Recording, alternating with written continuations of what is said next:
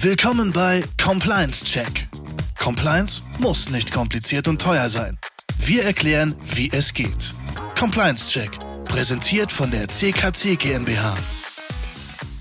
Herzlich willkommen zum Compliance Check mit Daniel und Christian. Diesmal mit unserem Thema aus aktuellem Anlass Hinweisgeber Schutzgesetz. Ja, äh, Christian, es freut uns, dass ihr da draußen auch wieder eingeschaltet habt. Ähm, ja, ähm, wir dachten jetzt nach unseren beiden Einführungsfolgen, ähm, wer sind wir, was ist Compliance, warum sollten wir uns damit beschäftigen, ähm, nehmen wir uns mal das Thema, das doch aktuell ähm, eine ziemlich große Brisanz ähm, dann für viele Unternehmen hat. Ich sage ausdrücklich für viele, nämlich nicht für alle, ähm, die davon ähm, betroffen sind. Aber es ist eben tatsächlich das Hinweisgeberschutzgesetz, was eben sehr zeitnah für viele von euch da draußen eben relevant sein wird, äh, womit man sich auseinandersetzen muss. Ähm, was hat's konkret damit auf sich? Hinweisgeberschutzgesetz, manche sagen auch das Whistleblower-Gesetz oder das Whistleblowing-Gesetz. Ähm, sind wir eben in einem Bereich, wo es jetzt eben drum geht, im Rahmen vom Unternehmen wieder Compliance letztendlich ähm, spielt hier die zentrale Rolle. Relevante Fälle aus verschiedenen Bereichen, die eben hier gemeldet werden können müssen. Ist das gutes Deutsch? Ja, sollte, sollte so passen. Sollte so passen. Ähm, wo also es im Unternehmen zu Verfehlungen in irgendeiner Art und Weise kommt ähm, und das festgestellt wird durch interne oder externe Personen ähm, und die eben die Möglichkeit haben müssen, diese Fälle zu melden, aber eben die Möglichkeit haben müssen, das auch anonym zu tun. Warum? Jetzt kann man natürlich sagen, Christian, anonym, öh, Bespitzelung, Stasi-Methoden. Aber warum macht es eben Sinn? Warum ist es eben sinnvoll, solche anonymen Kanäle eben einzurichten? Nun, also das Thema anonym ist insofern aus meiner Sicht eklatant, obwohl es nicht mehr im Gesetz steht. Es war ursprünglich mal im Entwurf enthalten. Ähm, darüber haben sich ja dann diverse Parteien im äh, Bundesrat gestritten. Ähm, die Anonymität sorgt dazu, dass ein Hinweisgeber eher geneigt ist, einen Hinweis abzugeben, wie wenn er ihn nicht anonym abgibt wenn, wenn wir schauen, kein Mensch will irgendwie als Denunziant darstellen, äh, dastehen, wenn er eine Verfehlung in einem Unternehmen meldet. Nicht nur das, äh, möglicherweise gibt es sogar die Problematik, dass der Unternehmer oder ein Vorgesetzter dann diesen Mitarbeiter oder diesen Kunde oder einen sonstigen äh, in irgendeiner Art und Weise anders behandeln würde, wie ohne diesen abgegebenen Hinweis. Diese Gefahr schwebt als Damoklesschwert überall mit. Das war ja ursprünglich die Idee des Gesetzgebers, warum Hinweise ausschließlich anonym abgegeben werden sollen. Das wurde gekippt. Es darf auch nicht anonym abgegeben werden, aber unsere Empfehlung ist natürlich, allein aufgrund des Schutzes der abgebenden Person ähm, eine Anonymität einzuführen. Aber eine andere Frage, äh, Daniel, wer kann denn eigentlich Hinweise abgeben? Hinweise abgeben kann im Grunde ja jeder.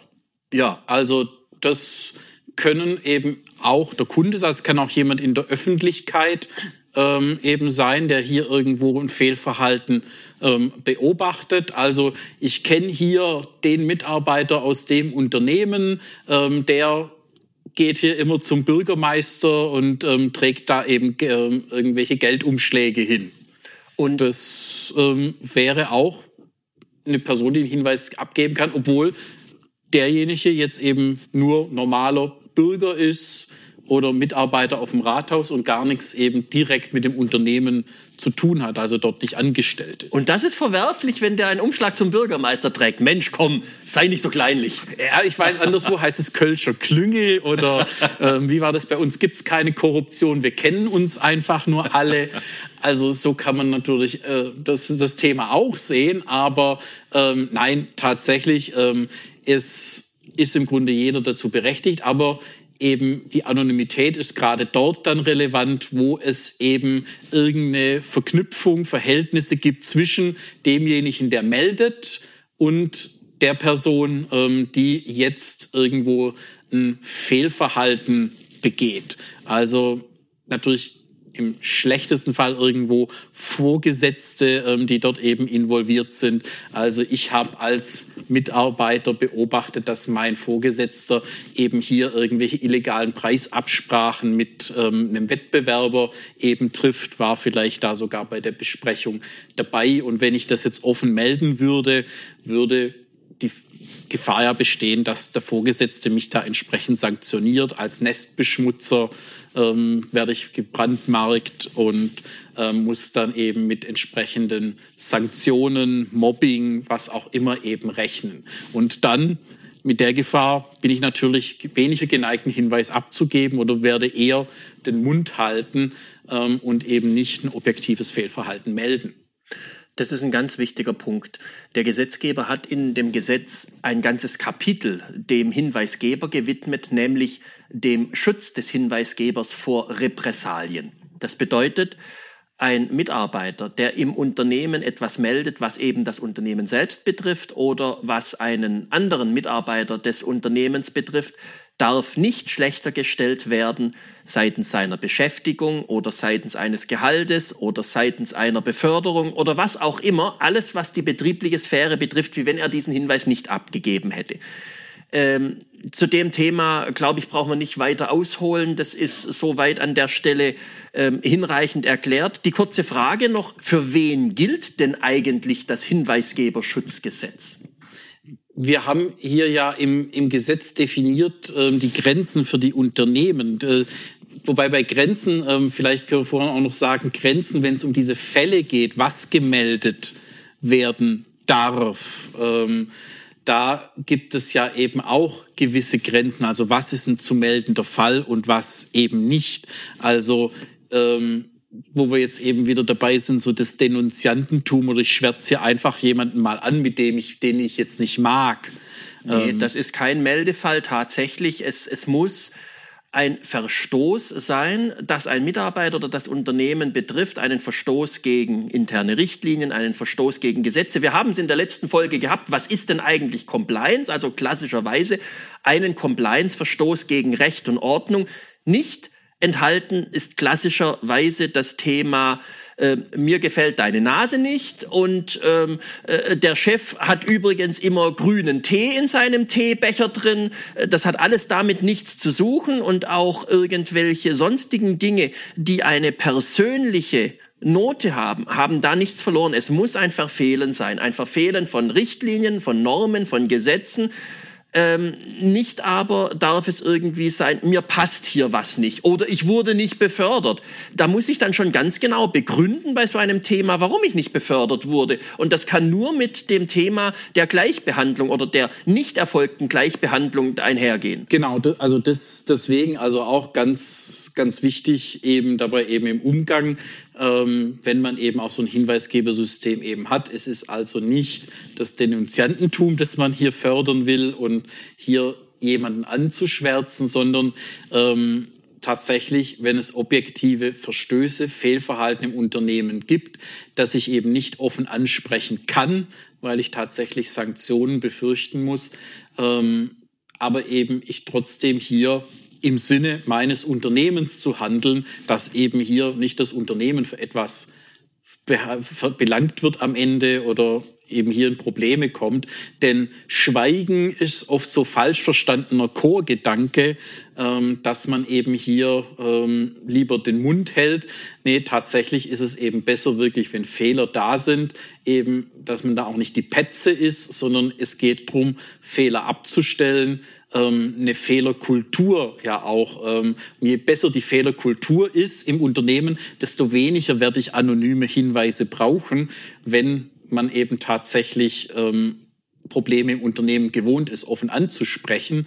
Ähm, aber eben in manchen Fällen wird das eben trotzdem nicht gehen, weil eben dann einfach durch persönliche Ebenen berührt sind. Aber kommen wir zurück jetzt noch zur Frage, wer ist betroffen? Das ähm, war ja gerade mit ähm, wo geht das eben los? Wer, wer muss eben hier im Sinne des Gesetzes handeln? Korrekt. Also der Gesetzgeber sieht zwei Schwellenwerte vor. Der eine Schwellenwert, das sind äh, 250 Mitarbeiter. Unternehmen mit 250 Mitarbeitern haben bereits jetzt schon ein solches Hinweisgebersystem einzuführen. Das gilt seit Juni, Juli.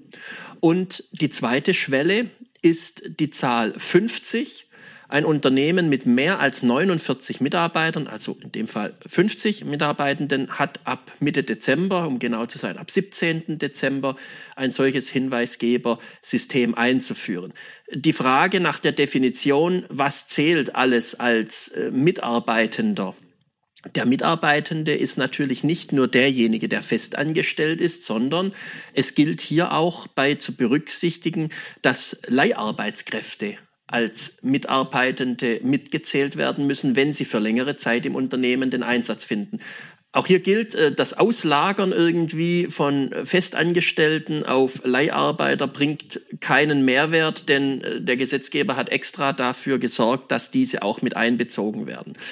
Ähm, auf der anderen Seite ist es das Thema der der jeweiligen äh, Verfehlensahndung, das heißt auch der Sanktionen.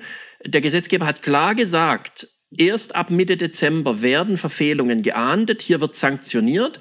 Und ich gehe ganz stark davon aus, wie es bei neuen Gesetzen immer der Fall ist. Ähm, es wird die Behörde, es ist übrigens die BAFA, das Bundesaufsichtsamt für Ausfuhrkontrolle, äh, die diese Fälle dann ähm, gemeldet bekommt.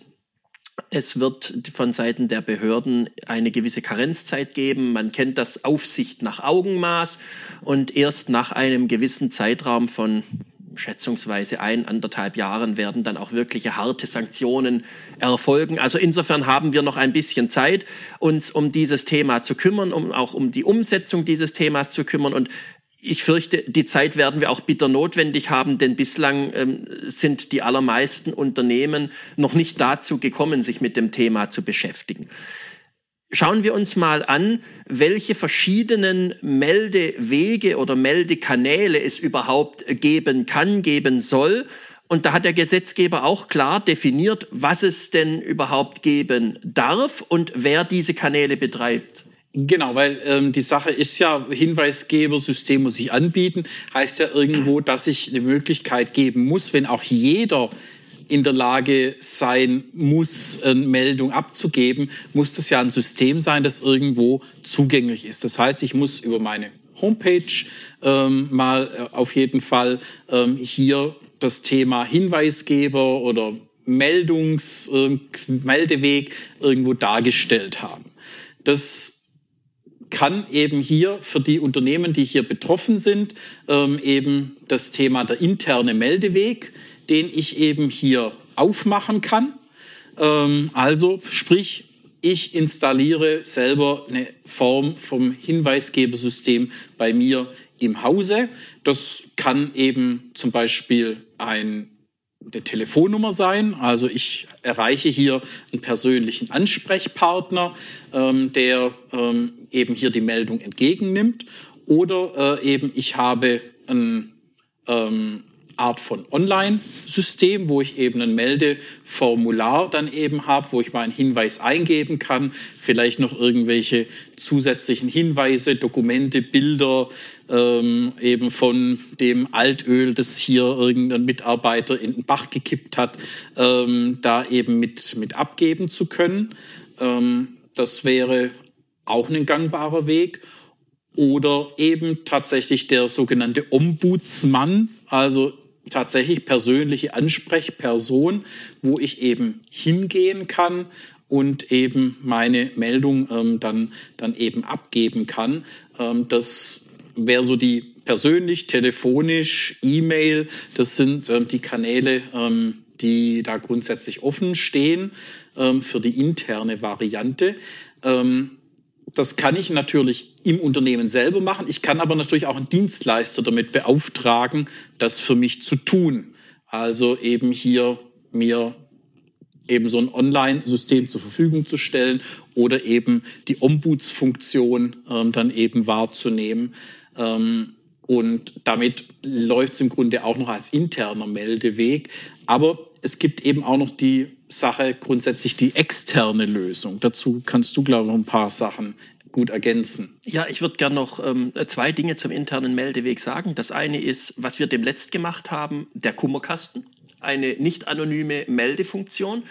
Ich hänge irgendwo einen Briefkasten auf, das ist auch noch zulässig seitens des Gesetzes, oder ich kann ein Musterformular auf meiner Homepage ähm, positionieren was entweder von einem äh, Juristen geschrieben oder von äh, einem Mitarbeiter selbst geschrieben ist. Und da kann man dann sich das Formular ausdrucken, entweder handschriftlich oder ähm, äh, maschinell dieses Formular ausdrucken und dann irgendwie per E-Mail, wie du gesagt hast, mitschicken oder in einen Kummerkasten Oder reinhängen. in den Kummerkasten werfen. auch, ja, tatsächlich ja. mit dem Kummerkasten intern muss ich ja auch eben über, immer überlegen, wie, ähm, welche Intensität habe ich oder wie, welche Betroffenheit ähm, ist dann eben da und was ist denn eben ein sinnvoller ähm, Weg ähm, dann eben in der Praxis. Das Kosten-Nutzen-Verhältnis steht hier ganz klar im Vordergrund und wir beide sind uns ähm, mit Sicherheit einig, dass ein Unternehmen mit äh, weniger als 100 Mitarbeitern im Jahr äh, höchstens äh, eine Meldung oder zwei Meldungen bekommen wird, weil es ist schlicht und ergreifend so, je kleiner das Unternehmen, desto mehr äh, kennen sich alle Mitarbeiter tatsächlich persönlich und äh, wir haben eine gewisse Kultur vor allem wenn eine gewisse Unternehmenskultur bereits schon vorhanden ist, dass so ein System gar nicht benötigt wird, weil man eben seinem direkten Vorgesetzten oder dem Betroffenen direkt anspricht und eine Fehlerkultur hat, die das so als gelebte Praxis hat, dass man sowas als externes, anonymes Melden gar nicht notwendig werden lässt, weil ich die Leute direkt konfrontiere. Ganz klar, der Bedarf steigt da mit der Unternehmensgröße und mit anonymeren Strukturen, auch dann eben mit größerer Intensität in der Interaktion mit Akteuren außerhalb ähm, das, das dann auch ganz klar. Das wäre das Thema klassischerweise BPIM, Business Partner Integrity Management, wenn ich also in einer Lieferkette bin ähm, und dort mit Zulieferern und mit weiteren Kunden zu tun habe, die dann möglicherweise auch etwas melden können müssen. Dann kommt die Notwendigkeit eines EDV-Systems, eines Ombudsmanns ähm, und wie wir es alles schon gesehen haben, gehört haben, ähm, aufs Trapez. Kurz jetzt aber zum externen Meldeweg. Unternehmen, die eben keine interne Meldestelle, diesen internen Meldeweg, von dem wir die ganze Zeit gesprochen haben, installieren müssen, können sich auf den externen Meldeweg verlassen. Der externe Meldeweg ist nichts anderes wie auch eine Meldestelle, nur dass sie eben von einem öffentlichen Träger, ähm, von einem öffentlichen Träger betrieben wird. Dieser öffentliche Träger ist das Bundesministerium der Justizen. Ähm, diese hat eine Meldestelle eingerichtet. Dorthin kann sich jeder wenden, auch der, der sich theoretisch an eine interne Meldestelle wenden kann, kann die externe Meldestelle nehmen und nicht zu vergessen, äh, ein, ein ganz wichtiger Punkt in unserer Gesellschaft ist die Presse. Jeder kann sich heute an die Presse wenden. Das ist zwar nicht wirklich toll und das zeugt auch nicht von großem Vertrauen, aber es ist ein gangbarer Weg. Es ist auch eine Veröffentlichung der jeweiligen Verfehlungen und ähm, möglicherweise hat die Presse da auch Interesse dran, wenn es sich wir kennen es zum Beispiel aus der Wirecard-Affäre oder aus der Diesel-Affäre. Dort hat die Presse auch ein relevantes Interesse daran gehabt, sich mit diesen Themen zu beschäftigen und das aufs Trapez zu bringen. Aber nochmal, interner und externer Meldeweg überschneiden sich und nur diejenigen, die vom Gesetzgeber verpflichtet sind, die interne Meldestelle zu betreiben, brauchen die auch. Diejenigen, die sich nicht als ähm, vom Gesetz eröffnet betrachten, weil sie eben weniger als 50 Mitarbeiter beschäftigen, ähm, die müssen sowas nicht installieren. Ich persönlich vertrete aber die Auffassung, auch solch ein Unternehmen sollte eine interne Meldestelle betreiben, einfach aufgrund der Signalgebung nach außen. Wir wollen integer darstellen, wir wollen compliant aufgestellt sein. Es ist eine gewisse Frage der Ehre nach außen, wie ich mein Geschäft betreibe, um zu sagen, jawohl, eigentlich brauche ich es nicht gesetzlich, aber ich habe es trotzdem. Genau, das ist ja wieder so dieses Thema der eben Seriosität nach außen zu dokumentieren und wie du ja gesagt hast, eben intern ebenso. Es gibt dann ja einfache Möglichkeiten, dass ich den Kummerkasten ähm, dann eben aufstelle oder eben einfach das Formular ähm, dann eben zur Verfügung stelle, dass ähm, jemand dann eben abgeben oder mailen kann. Ähm, das, das ist dann ja ein wenig aufwendiger Weg, aber ich zeige eben, ich nehme auch die Hinweise von meinen Leuten, von Kunden nehme ich entsprechend ernst und ähm, möchte äh, mich eben da auch mit auseinandersetzen. Ja, dann ähm, zu unserem Thema. Wir von Compliance Check sind ja ähm, mit unseren verschiedenen Angeboten, Toollösungen, die wir bereits schon äh, bei vielen Kunden im Einsatz haben, unterwegs. Unter anderem eben unser Compliance Check, unser unsere Risikoanalyse, unsere Analyse des Unternehmens auf Integrität. Und wir haben auch ein internes Meldewesen entwickelt, einen ähm, Meldevorgang, der EDV gestützt ist, über den dann Kunden, Mitarbeiter und sonstige Betroffene eigentlich alle externe Dritte und interne eines Unternehmens Meldungen anonym und nicht anonym abgeben können. Das Ganze basiert auf einem äh, EDV-System, das auf deutschen Servern betrieben wird mit einem sogenannten Backup-System, auch wenn hier mal äh, einzelne Systeme ausfallen sollen, ist trotzdem die Datensicherheit und auch die Betriebssicherheit des Systems gewährleistet. Alles natürlich DSGVO-konform und wir sind soweit damit aufgestellt, dass wir alle Meldungen, die eingehen, an die interne Meldestelle weiterreichen können. Das heißt, ein Unternehmen kann dieses System entweder selbst betreiben oder uns als Dienstleister extern beauftragen, diese interne Meldestelle zu betreiben. Und wir bekommen diese Hinweise und können diese einordnen und weiterrouten. Genau, also dieses, das eben wichtig, dass wir hier ein System wirklich bieten, das eben nicht nur simpel einfach wir erfassen Hinweis, sondern eben das Thema weiterrouten, auch äh, eben mit der Möglichkeit, ähm, dass wir ein ganzes Dokumentenmanagementsystem eben damit drin haben. Das heißt eben im Zuge der Fallbearbeitung, dass man eben hier auch entsprechende Dokumente, Daten hier sicher einreichen kann, auch sicher weitergereicht werden können und äh, gegebenenfalls eben auch wieder äh, entsprechend ähm, Dinge zurückgespiegelt werden können, wenn es eben Nachfragen gibt im Zuge des Ermittlungsprozesses. Das ist auch ähm, etwas, das so in der Form ähm, am Markt ähm, nicht so häufig zu finden ist, sagen wir mal so. Ja, ähm, äh, kurz, wie funktioniert das? Es gibt die Möglichkeit, entweder anonym oder nicht anonym eine Meldung abzugeben. In dem Fall, in dem ich anonym eine Meldung abgeben möchte, bekommt der Melder einen Hinweis. Das ist nach Abgabe seiner Meldung ein Token, also eine alphanumerische äh, Zahl, die muss er sich merken oder aufschreiben. Und äh, mit diesem äh, Token kommt er dann auf seine gemelden, auf seinen gemeldeten Hinweis, der dann an die jeweilige interne Meldestelle, also das, was vom Unternehmen eben als interne Meldestelle, als Sachbearbeiter definiert wird, kommt dann, der bekommt eine E-Mail, hier gibt's einen neuen Sachverhalt, bitte kümmere dich darum. Ähm, das können wir übernehmen, das können wir als Externe übernehmen, dass wir dann schauen, um was für eine Art von Hinweis ähm, handelt es sich ähm, und ist das überhaupt gerechtfertigt? Aber äh, zu dem weiteren Vorgehen, das sehen wir dann im Fall der Ausermittlung, der Tatsachenermittlung. Hier wollen wir nur darstellen, wir können das in verschiedene Rubriken, Kategorien einordnen, die haben wir vordefiniert, das sind die 16 Kategorien des Checks, unseres Compliance-Checks. Und das sind die relevanten Compliance-Felder des Unternehmens, das ein Unternehmen betrifft. Und damit gibt es schon die Möglichkeit, dass der Melder sich mit den einzelnen Themen in Kurzform auseinandersetzen kann, nämlich er bekommt hier Hinweistexte. Was ist denn zum Beispiel ein melderelevanter Fall ähm, im Thema Geldwäsche oder im Thema Korruption? Da haben wir überall Beispiele dazu abgetragen, um die Eingruppierung äh, der jeweiligen Meldung leichter und einfacher zu machen. Genau. Und fürs Unternehmen, was wir auch noch mitliefern, ist ähm, eine organisatorische Ordnung im Sinne einer Hinweisgeberrichtlinie. Das heißt also, ähm, dass man hier dann mit definiert hat über den Meldeweg, wer ist dann jeweils verantwortlich eben auch für die Bearbeitung, wie läuft eben der ganze Prozess äh, im Unternehmen im Umgang mit dem Hinweisgeber-Tool eben ab. Also man hat eben nicht nur das simple Online-Tool, man hat auch gleich die organisatorische Ordnung damit und ähm, kann dann eben mit dem Thema auch zeitnah zügig ähm, dann gut umgehen. Ja, das äh, wäre aus meiner Sicht tatsächlich alles zum Thema Hinweisgeberschutzgesetz und Hinweisgebermeldewege.